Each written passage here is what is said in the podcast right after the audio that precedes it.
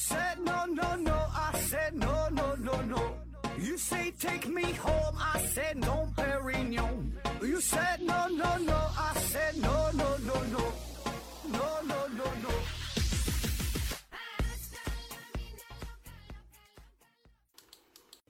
拼命探索，不计后果。欢迎您收听《思考盒子》，本节目由喜马拉雅平台独家播出。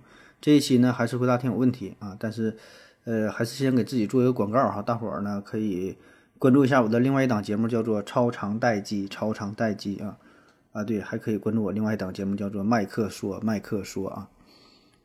这期呢，回答挺有问题。第一个问题，J.K. 小何，哎呀，这老朋友好久不见了哈。他说：“请问盒子如何将一个公司纸上的检查工作进行实际的开展？”刘景回复说：“我的经验是细化、量化、培训、评分、考核。”哎呦，这问题可就难了哈。关于公司管理的问题，说把公司纸面上的这个检查这些工作哈，进行实际的开展。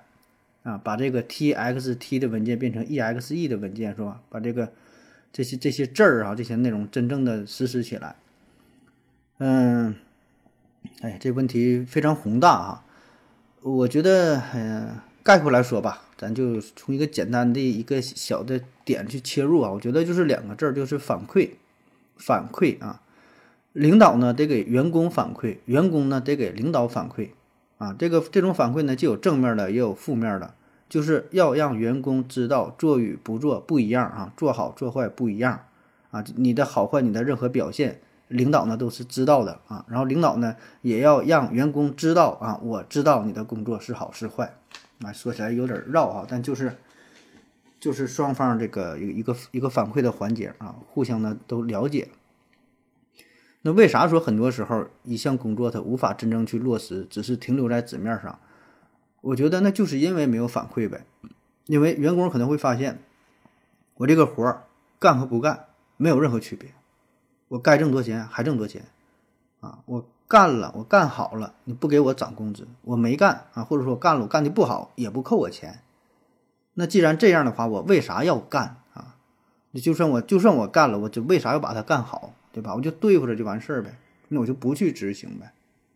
啊，所以就就是得有一个反馈的这种这种机制啊。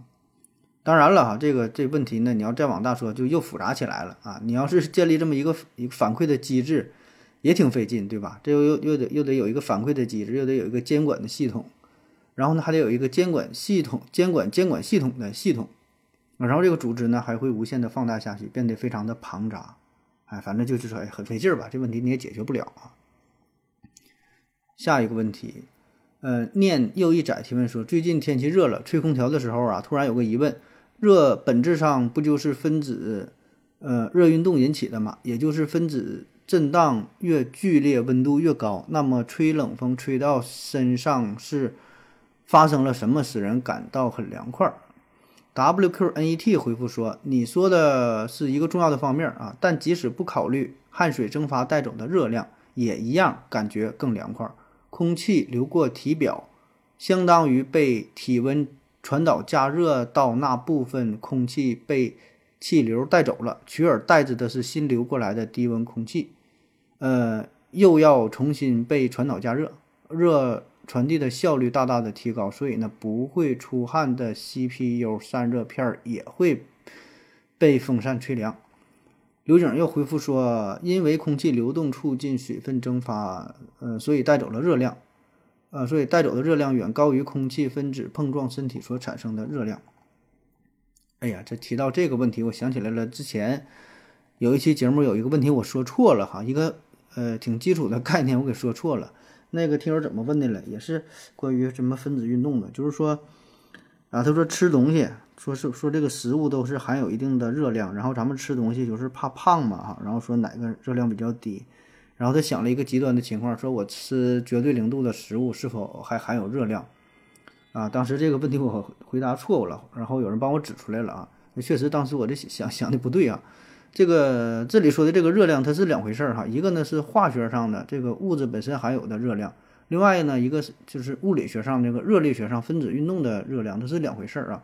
就是相当于，相当于说，咱们平时说的哈，这个吃这个东西含有多少热量呢？是指的是它这这叫什么卡路里啊？这个什么热能啊，是吧？就吃的这个东西，吃什么油炸的什么就很热量比较高啊，这这这回事儿。呃，所以呢，就这个东西，你把它这降温降到多低的温度？比如说你吃个炸鸡啊，你给炸鸡冻凉了，零下二十度、零下一百度啊、零下二百度，它也是含有热量的啊，就是本身的这种它的就含有卡路里啊、什么热能啊，这是化学这方面的啊。然后说分子热运动的那个是物理学那方面，这是。两回事儿啊，这个这个，感谢朋友的指正啊。然后说这期这个问题，说吹空调的时候，吹空调时候感觉很凉，啊，这基本这几位听友，呃，刘景等等哈，这几个人已经帮着回答了。就是你吹的空调，它就吹过来的是一个冷空气呀，你吹的这部分冷空气的温度就比，呃，本来这个室温这个温度就就低呀，就是它的这个分子热运动就比本身你空这个。房间当中的空气的分子热运动，它就慢呗，对吧？它温度就就低呗，然后你感觉就凉快呗。下一个问题，刘志贵提问说：“何子老师你好，我想问一下啊，中国的死亡赔偿金和美国的死亡赔偿金差距，呃，大不大？啊，说中美这个死亡赔偿金的比较哈，这个咱也不知道啊，这中国的我也我都没查太明白哈，我上网搜了一下。”呃，我国呢，最高人民法院法院关于审理人身损害赔偿案件适用法律若干问题的解释规定，死亡赔偿金按照受诉法院所在地上一年，啊上一年度城镇居民人均可支配收入，或者是农村居民人均纯纯收入的标准，然后呢，按二十年计算。那受害人是六十周岁以上的，年龄每增加一年呢，减少一年的赔偿；七十五周岁以上的啊，就按五年来计算。那他这个意思哈，就是说，咱就举个例子啊，就是他呃赔的这个钱是按二十年算，年头是二十年，但是呢，它根据你所在城市的不同啊，就是你的地方收入的高低有关啊，根据上一年收入的高低，像北京，那北京这个呃城镇居民这收入比较高啊，大约我查了一下是八万啊。那你八乘以二十，那就是赔一百六十万呗。你像有的地方啊，他说甘肃武威，哎，我查到这个地方人均可支配收入大约是三万元，三那乘以二十就是就赔赔六十万啊。然后呢，每这个六十岁以上的哈，每增加一年呢就少赔一年的钱啊。就是你比如说六十三，那就往下再再减减这个三年赔的钱，大概就是这么算的啊。当然，这个具体赔偿起来，这里边有很多细节上的问题。就是你不同的死亡原因呐，然后是交通事故啊，还是工伤啊，啊，还有说像特殊的，咱说打仗战战场上死亡怎么的啊，这就里边说了很多是吧？这个嗯赔的这个这个差别呢也会挺大的啊。然后说美国怎么赔哈？我也是上网好一顿找资料对吧？这玩意儿咱谁谁也不知道啊，查了一大堆呢，也没查到特别确切的。我查到了一个是美军士兵阵亡的标准啊，说一次性，呃，阵亡补偿金是二十五万美元，哎，一次性补偿啊。但这个标准呢，你得是阵亡，就是说你得在战场上打仗，子弹打打死了，导弹怎么炸死，当场死亡啊，立即毙命，啊，就按这个标准。如果说不是马上断气儿了啊，还有口气儿啊，给你拉回去抢救啥的，折腾半天又死了的，这不叫阵亡啊，这个是赔呢是十五万美金。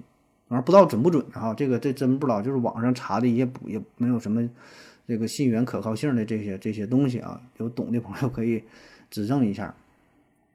然后说这个美国呀，还有一个呃保险公司赔付的呃金额，就是他们这个保险行业不是非常发达嘛，呃，像普通的民众呢也可以投保啊，这是一份五十万美元的个人死亡保险啊，每年呢是缴费一百五十四美元。然后说那美国士兵。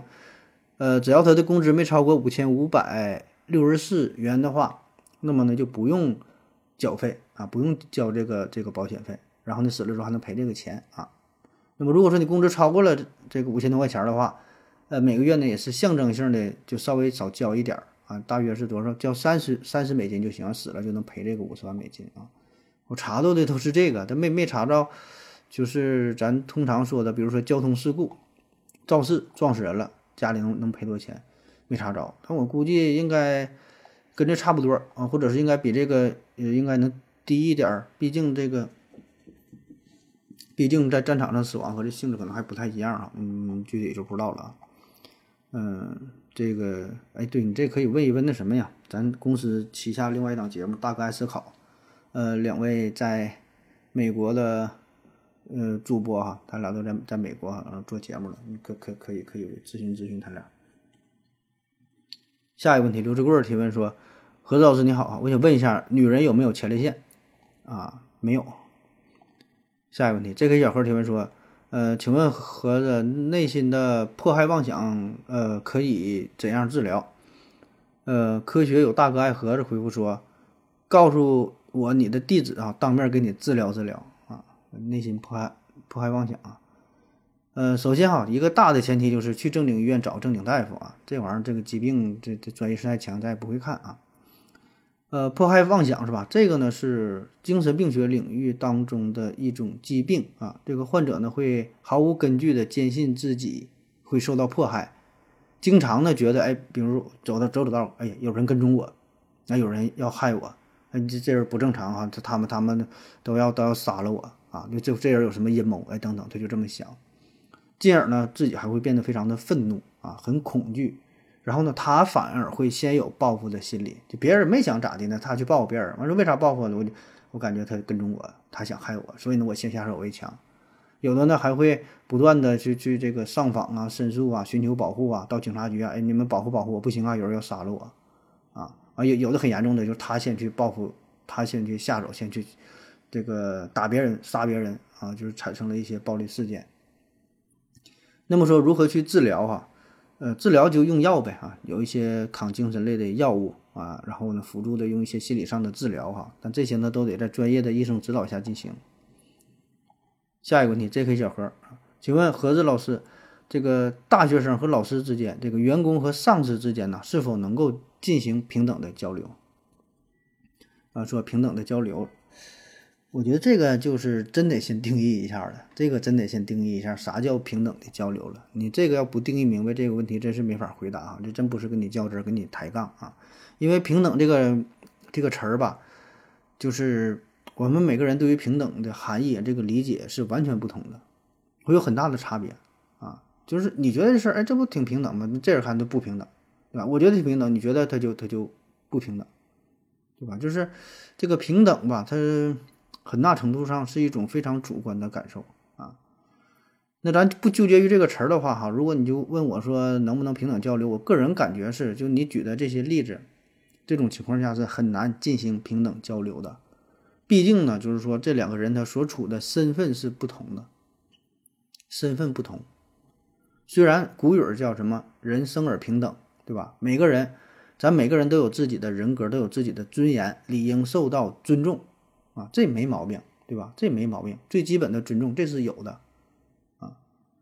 这比如说，这老师和学生俩人之间聊天，那是俩人就站着聊天正常呗。那不是说的老师搁前边坐着，学生得跪着，这叫不平等，是吧？咱说的不是这种表面上的不平等，就是这些最基础的人格保障、最基础的尊重是有的。但是再往深层次的来看，对吧？就是人呐，咱在这个社会上，除了你个人最基本的身份的身份哈，你有一个社会属性。就是说你是干啥的，你的身份地位是啥，这个是与你的等级直接相关的啊。就比如说你在公司里边，你说公司和员工，OK 啊，这是董事长啊，你是保安，你向人家去汇报工作，你觉得这个交流的过程它能平等吗？啊，反正我觉得是不能平等啊，除非说就是离开公司之后下班了，那 OK，下下班了你俩都去酒吧喝酒啊，或者你俩都去超市买东西，你俩都去饭店吃饭，OK，这个时候抛开了。呃，公司就是说这种特殊的场合，现在你俩都已经八小时以外了，对吧？那这时候你俩是一个平等的身份，可以进行平等的交流。但是说如果加上这种工作场合的特殊的属性，那我觉得就是不平等的，因为你俩等级就在这块儿了。那么啥叫平等啊？我觉得就是两个人得有同样的说话的机会，对吧？两个人都可以充分的表达自己的观点。每个人都可以用心，就是去交流，然后你也每个人都可以去真心的去倾听，互相尊重，做出回应，大家一起讨论，对吧？这叫平等啊，而不是说单向的输出，啥事儿都得听我的，是吧？这是咱通常对平等的理解。那所以你看看，那一个员工跟他老板交流的话，能做到上边说这几点吗？我觉得够呛哈。呃，也许啊，这个老板可能会冠冕堂皇的、假模假样的跟你说，哎，咱今天呢开个会啊，你也别把我当老板啊，咱就是，呃，平等的交流，大伙儿有什么想法呢，随便说啊，咱百无禁忌哈，咱都是为了公司好，哎，有什么想法，那大大伙儿发言说一说啊。那这时候，如果你把他说的这话当真的话啊，真觉得要平等的交流，那你就危险了。下一个问题，上帝一思考，盒子就发笑，呃，提问说，盒子哥。这个为什么经常有人说世界上有十种人，一种是懂二进制的，一种是不懂二进制的？这是什么意思？啊，这是 经常也算是开玩笑，其实也不是开玩笑，这话说的很对啊。嗯，这话什么意思呢？就是呃，这个数学当中有不同的进制系统啊，具体有多少个？可以说有无数个，对吧？你说几进制都行，咱平时最常用的就是十进制。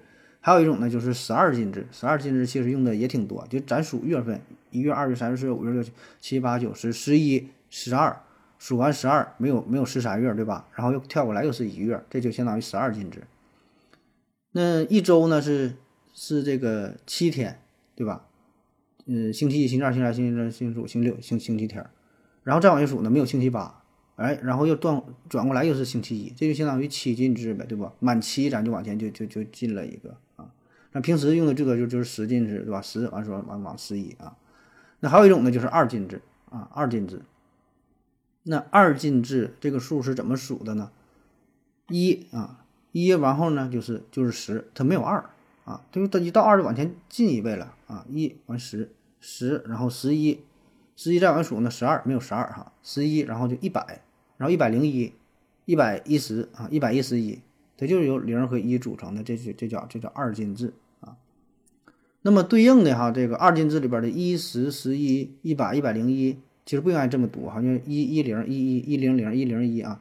对应的十进制就是一二三四五六，就是这么这么往下数。所以你会发现二进制当中的这个一零，对吧？就是也是这个十，就是相当于十进制当中的二，就第二个这个这个数。啊那么说世界上有十种人，这里说的十并不是十进制当中的十种，一二三四五六八九十的十，而是二进制当中的一，然后是一零，其实就是两种的意思，就是两种的意思啊。咱换一种描述方式，看看是否能够呃好理解一点啊。嗯，怎么说呢啊？比如说咱用十进制的规则，咱用十进制的规规则来表述，那世界上有几种血型呢？有四种，对吧？A。A 型、B 型、O 型、AB 型，是吧？四种，这好理解。那么，如果说用二进制来描述世界上有多少种血型呢？那就是一百种啊。为啥一百种？一零零，对吧？一百种，因为在二进制当中呢，就是一，然后一零啊，然后一一，然后一零零，对吧？那这四种还是啥？还是 A 型、B 型、O 型、AB 型，对吧？就这里的一零零，实际上就是相当于十进制当中的四嘛。不知道解释明白没？下一个问题，四 T M Q M Q 嘚嘚嘚嘚嘚嘚嘚，好多的字母回那个提问说，合着请问抗炎食物和促炎食物的说法有道理吗？没有道理啊！这个说实话，我都没听过什么叫做抗炎食物，什么叫做促炎食物哈。就是你提问之后，我上网查了一下啊，才有这个查到了有一些相关的内容，但是呢，没有特别权威的医学上的参考的资料啊，就是网络上不知道是谁写的一些文章推送的一些。软文，啊，就是我个人感觉吧，这个食物呢就是食物，药物呢就是药物。食物的作用就是吃了管饱、吃解馋的，药物呢是看病的啊！不要企图用食物来治病。下一个问题，瘦马听说：何总，是不是大部分人到了老年的时候啊，睡眠时间都会减少？如果是啊，请从生理上解释一下，谢谢。长边维斯回复说呢，难道是年轻奋斗的累啊？老天让你多休息，老了做的事儿相对少，付出精力少，所以呢，老天让你早点睡觉。科学有大哥二爱盒子回复说，你说的老天认识耶稣吗？和真主见过吗？嗯，说这个老年人睡觉时间比较少啊。嗯，这事儿咱确实啊，没有什么大规模的数据调查，但是给咱总体的感觉确实是啊，就是。呃，年轻人儿每天这个觉都不够睡，天天呢，早上被闹钟叫醒都挺闹心的，是吧？就希望自己能够睡到自然醒。然后呢，上了年纪之后，一天没有什么事儿了，反而呢是就是早晨起得很早，晚上也不熬夜哈，就一天觉也也也不多，反正就天亮了，有时候天不亮就醒，早晨三四点钟或者四五点钟就去这个钓鱼的，去这个公园遛弯儿啥的。那说为什么这个年纪呃大了之后啊觉这么少了？嗯，这也好理解啊，就这么几方面原因呗。第一呢，就是随着年龄的增长，咱们身体啊开始逐渐变得衰老，整个这个新陈代谢的速度也会嗯逐渐减慢啊，包括体内的一些什么激素的水平也会发生变化啊。那么这些激素水平一变化，就会导致你的睡眠减少啊。第二呢，就是生活因素的改变。那年岁大了之后，你不像上班的时候每天那么劳累，对吧？身心疲惫，身体也累，是心灵也累。啊，那你退休之后一天没啥事儿啊？那干啥对吧？就是去公园溜达溜达，下下棋，跟老太太跳跳广场舞，对吧？这多 happy 啊！没有什么操心事儿，啊，你不累呀，心情不累，你就不疲惫呀，觉就少呗，啊，所以这种情况下，他他保证他就一天他没啥儿没啥事儿啊，而且他他白天他也闲，对吧？白天他也没事儿，困了白天就能睡一觉，就补回来了，所以他感觉晚上睡得少，其实他白天他也睡了啊。再有呢，我觉得可能跟这个环境因素也也许有一定关系。嗯，这就是啥呢？上了年纪之后吧，他的睡眠质量开始下降，那觉非常轻啊，就有点声他就醒啊，对声音特别敏感啊，睡不着了啊，所以这可能也是导致失眠的一个原因哈，并不是他真少，他是身体不行，就是什么神经衰弱啥的。还有一大类原因就是这个疾病的因素啊，疾病的因素，心脑血管疾病啊，高血压、糖尿病啊。关节疾病啊，哎，反正哪都不舒服啊。那你不舒服，你睡眠质量下降，你就睡不着呗。嗯，就是男性就比较常见的这种这个前列腺增生是吧？没事尿，没事去尿是吧？一会儿就尿的啊，这要不要一起去尿尿啊是吧？一宿尿了十来回啊，这睡眠时间保证少。下一个问题，郑真真提问说：何子老师你好啊，有没有什么办法让老刘不撕逼，回到之前专心做节目的状态？啊，这就是关于。老刘心态调整的问题啊，有挺多朋友就是关心老刘的心态，然后都上我这会儿提问来了啊。说实话，这个我第一就是我是真不关心他的心态问题，对吧？就是他就是怎么做呢？这是他个人的选择，对吧？他有撕逼的自由，他也有不撕逼的自由啊。至于说人家节目就是他是什么心态，你也不知道，对吧？他只是表面上看起来挺撕逼，但你不能说人家做节目不专心，这俩事儿并不矛盾啊。当然，更。重要的是呢，就算我想这改变，我也改变不了人家，对吧？你第一，你没有权利去改变人家；第二，你没有实力去改变人人家，对吧？你怎么改变人家？人家愿意这么去做，你你说你给人绑起来，对吧？当然，话说回来哈，也有一个挺简单的办法，让他不撕逼啊，让他非常坦然的、非常轻松的、快乐的做节目。你给他打点钱就完事儿了呗，对吧？他为啥撕逼？就是因为钱闹的呗。你给他打个三百万、五百万的，我觉得他这心态能老好了啊，做的可开心了。下一个问题，目光耳气提问说：“何子，我想问一下，在所有的呃，在所有需要用到能源的交通工具当中，哪个是最节能的且运输效率是最高的？”WQNT 回复说：“我感觉应该是火车啊，电力机车驱动的那种。”嗯，关于关于各种交通工具优劣的比较啊，咱常见的这个交通工具，你看现在有啥呢？马车、驴车啊，汽车。呃，火车、飞机、轮船啊，然后汽车的烧油的、烧烧电的，那么说哪种交通工具呃，它呢是最节能，然后呢运输效率又又最高啊？嗯，我个人感觉吧，首先这个问题稍微有点小矛盾，就是你说这两个事儿，这两个最哈，最节能和运输效率最高，这二者嗯很难同时满足啊，二者不可兼得，就是你效率高了。它可能就不节能啊，它节能可能效率就不高啊。当然，我这里，呃，理解的这个效率跟你说的这个效率可能也是不太一样。就是你这个效率怎么叫做效率最最最高啊？是运输的速度最快吗？还是说在消耗同等能量之下，它运的东西最多最远呢？是吧？这个有呃不同的评判标准啊。啊，咱就不扯这些事儿了哈。反正我现在能想到的一个比较好的，就是比较符合你说的这种情况的运输方式。交通方式就是磁悬浮技术，对吧？这也是前一阵炒的非常火的，就是那种，呃，做一个磁悬浮的管道，一个封闭的管道，然后利用这个磁悬浮这东西飘起来，然后呢里边空气阻力非常小，对吧？然后运输呢速度也很快啊，我觉得这个效率应该算是挺高的啊。当然这里这又引发了另外一个问题，就是前期投入的问题，因为你想建这样一个呃管道。想利用这个磁悬浮的技术，前期的投入这花费保证不是个小数目啊。所以呢，这又回到了刚才说的问题的关键，就是你很难去比较怎么这个效率最高，怎么就这个就最最节能，因为你这里边说的节能是单纯考虑的是呃消耗的，比如说是电能啊，就是烧这个汽油，对吧？一升汽油这车能跑多远？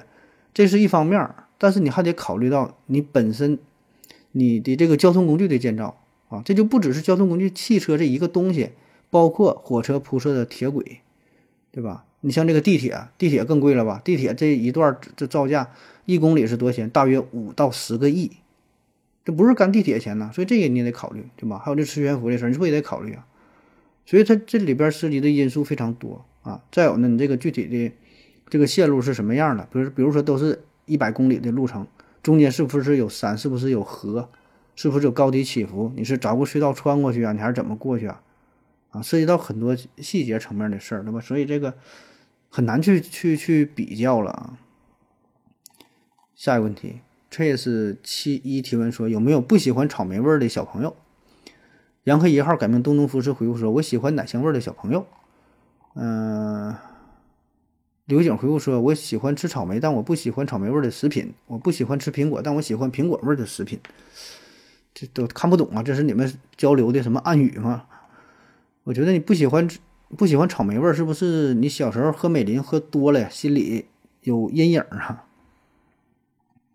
下一个问题，不要恶意提问。提问说：“最近呢，特别是在疫情期间呢，经常被一句话刷屏啊，说哪有什么岁月静好。”只是有人在替我们负重前行，但是如果我们总是负重前行，那么是不是意味着有人在替我们岁月静好呢？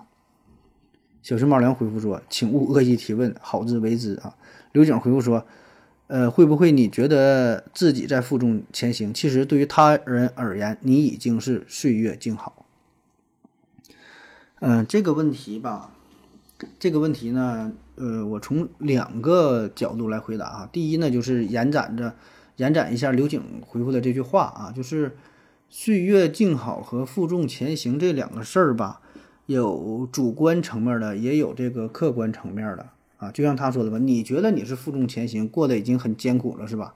那你得看跟谁比啊？有比你过得还惨的，也有比你过得好的。你觉得你过的你这叫负重前行的生活，那是你不知道。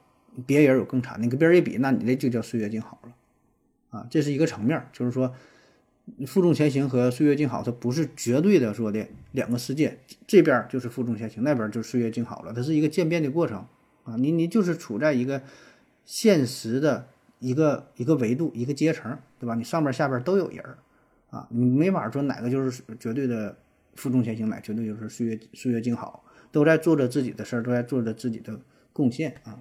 这个层面，第二个层面呢，就是如果单纯从逻逻辑学的角度出发呀，就真是从逻辑学的角度出发啊，就是你说的这种情况确实有可能啊，确实有可能你在负重前行，有人在岁月静好啊，完全有可能，不是完全有可能，它就是这样啊，就是这样，就是说，嗯。这句话嘛，我们不承认了一个大前提嘛，就是先说的这句说哪有什么岁月静好，只是有人在替你负重前行，对吧？这个是一个大的前提，咱们假设这句话是成立的，那么这句话必然也就意味着有人在负重前行，另一些人在岁月静好，对吧？这是逻辑上没有毛病的啊，对吧？那也就是说，在所有人群当中啊，有一部分是岁月静好的，有一部分是负重前行的，然后你处于负重前行这一部分。然后你就说，哎，那我负重前行，是不是有人在岁月静好？那很对呀，你说的很对呀，逻辑上没毛病啊，就是这回事儿。然后能咋的？然后你想说啥呀？下一个问题，普普通通的刘曙光提问说：“何老师好啊，游泳的时候啊，是想是想失重啊，游泳的时候在想失重是什么感觉？在月球上感觉会不会有点像在水里的感觉？那太空漫步呢，能不能用蛙泳的动作向前走？”哎呦，这个，这个咱也没体验过哈。说在游泳的时候啊，呃，想到了这个失重的感觉这个问题，呃，但确实哈，就是专业的航天员也会用，就是说在水里边进行训练，啊，在水里进行训练，模拟在太空当中漂浮的状态，呃，因为在地球上你很难照出这种失重的状态，完全漂浮的状态，只能呢是在水里边借助水的浮力啊，近似的模拟这种情况啊。那宇航员呢，在太空当中，宇航员是随着飞行器绕着地球呢是高速的旋转。地球呢，对这个航天员的引力啊，是提供了向心力。那与绕地球高速旋转的时候，这个离心力呢就相互抵消了啊，所以呢，这个时候就产生了太空失重的现象。那么在水里边呢，当这个潜水员啊，他受到的重力与水的浮力相等的时候，这个潜水员呢就会达到一个中性漂浮的状态。那在这种状态之下，呃，他呢是就是相相当于就是就是在太空当中漂浮的哈，但是呢，实际上还是不一样的哈，还是有很大。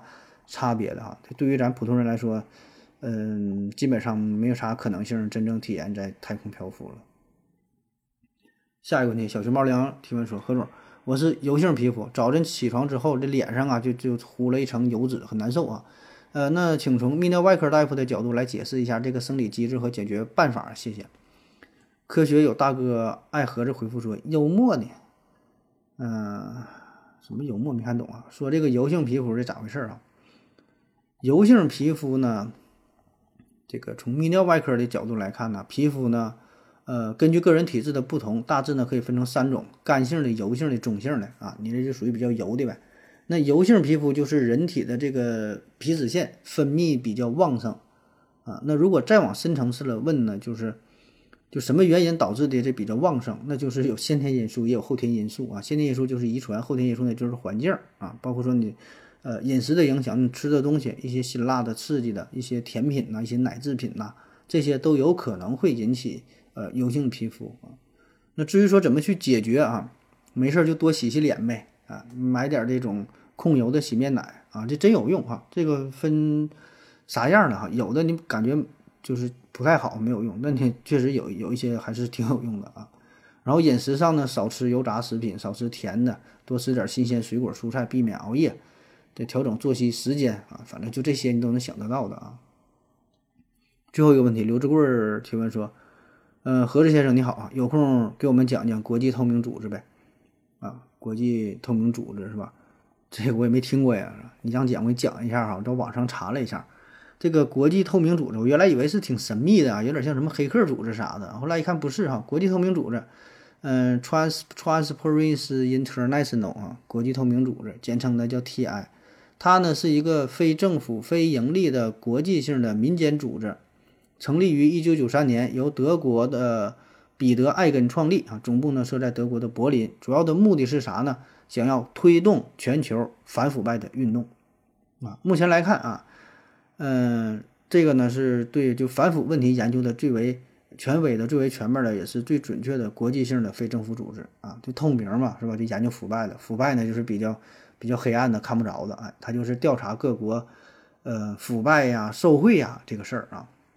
目前呢，也在呃全球九十多个国家成立了分会啊。那么他的研究结果呢，也是经常被其他权威机构反复引用啊，就说这个还是得到了很多人的认可啊。那其实这就是一个国际性的非政府组织哈，就是调查然后发布不同国家的腐败的情况。每年呢都会公布一个榜单，就来看看哪个国家最清廉，哪个国家就是受贿呀、腐败这个事儿呢最重啊。那来看看这个排名比较靠前的和靠后的国家啊。目前呢排名比较靠前的基本就是丹麦呀、新西兰呐，哎，这个常年是数一数二的，有时候是并列第一。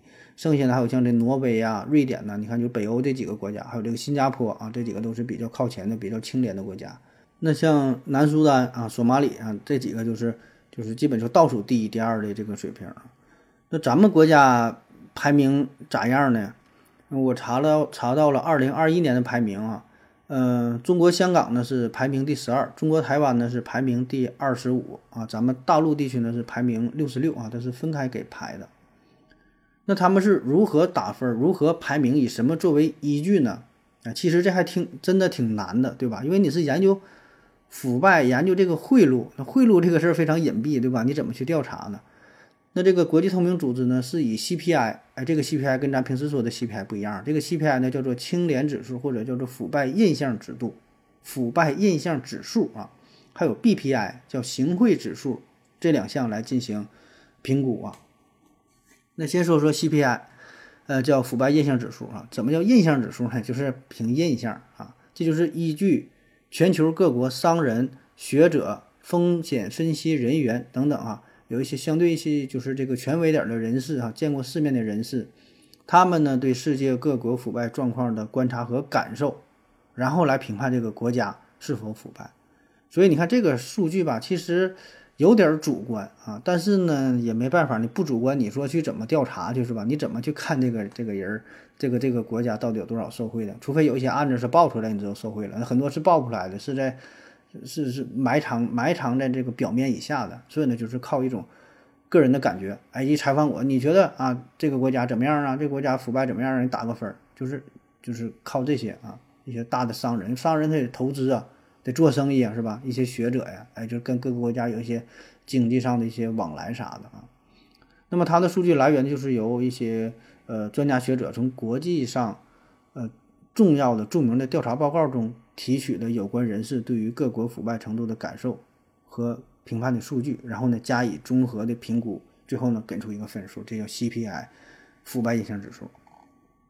还有一个呢叫 BPI 哈，BPI 行贿指数，这是每三年一次进行的就全国各大经济体进行的行贿可能性调查，在一定程度上是对清廉指数的一个补充啊。这玩意儿我也没没看太懂啊，反正就是这么两个数哈。总之吧，这个腐败这个事儿呢，一个大问题啊。呃，咱且不说去解决腐败哈，你就查出腐败来都很难啊。这难点最重要的就是这个数据的获取上啊，毕竟这个事儿非常的私密，对吧？那除非说你说看新闻啊，这个人受受贿几个亿啥的，这事儿保证是少。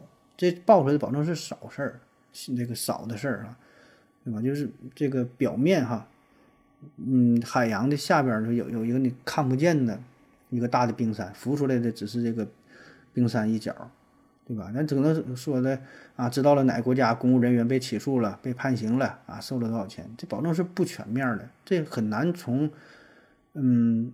就是很难真正反映这个国家的腐败程度啊，所以呢，它也是就综合了之前这个 CPI 这个什么腐败印象指数这个事儿啊。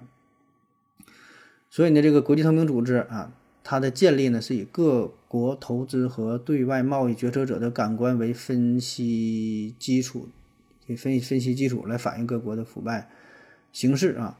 呃，对，呃，是对各国。腐败状况的观察和感受，通过腐败指数的排名来建立公众对腐败议题的关注，引导各国政府关注由于他们在腐败指数排行榜上排名过低所带来的消极影响，促进他们采取有效行动制约腐败的问题。啊，这这后边这段就是从网上抄的了，反正就是这么一个组织吧。啊，嗯，那以上就是今天全部内容，感谢各位收听，谢谢大家，再见。感谢您的聆听。如果您也想提问的话，请在喜马拉雅平台搜索“西西弗斯 FM”，在最新一期的节目下方留言即可。欢迎您的参与，我在这里等你哦。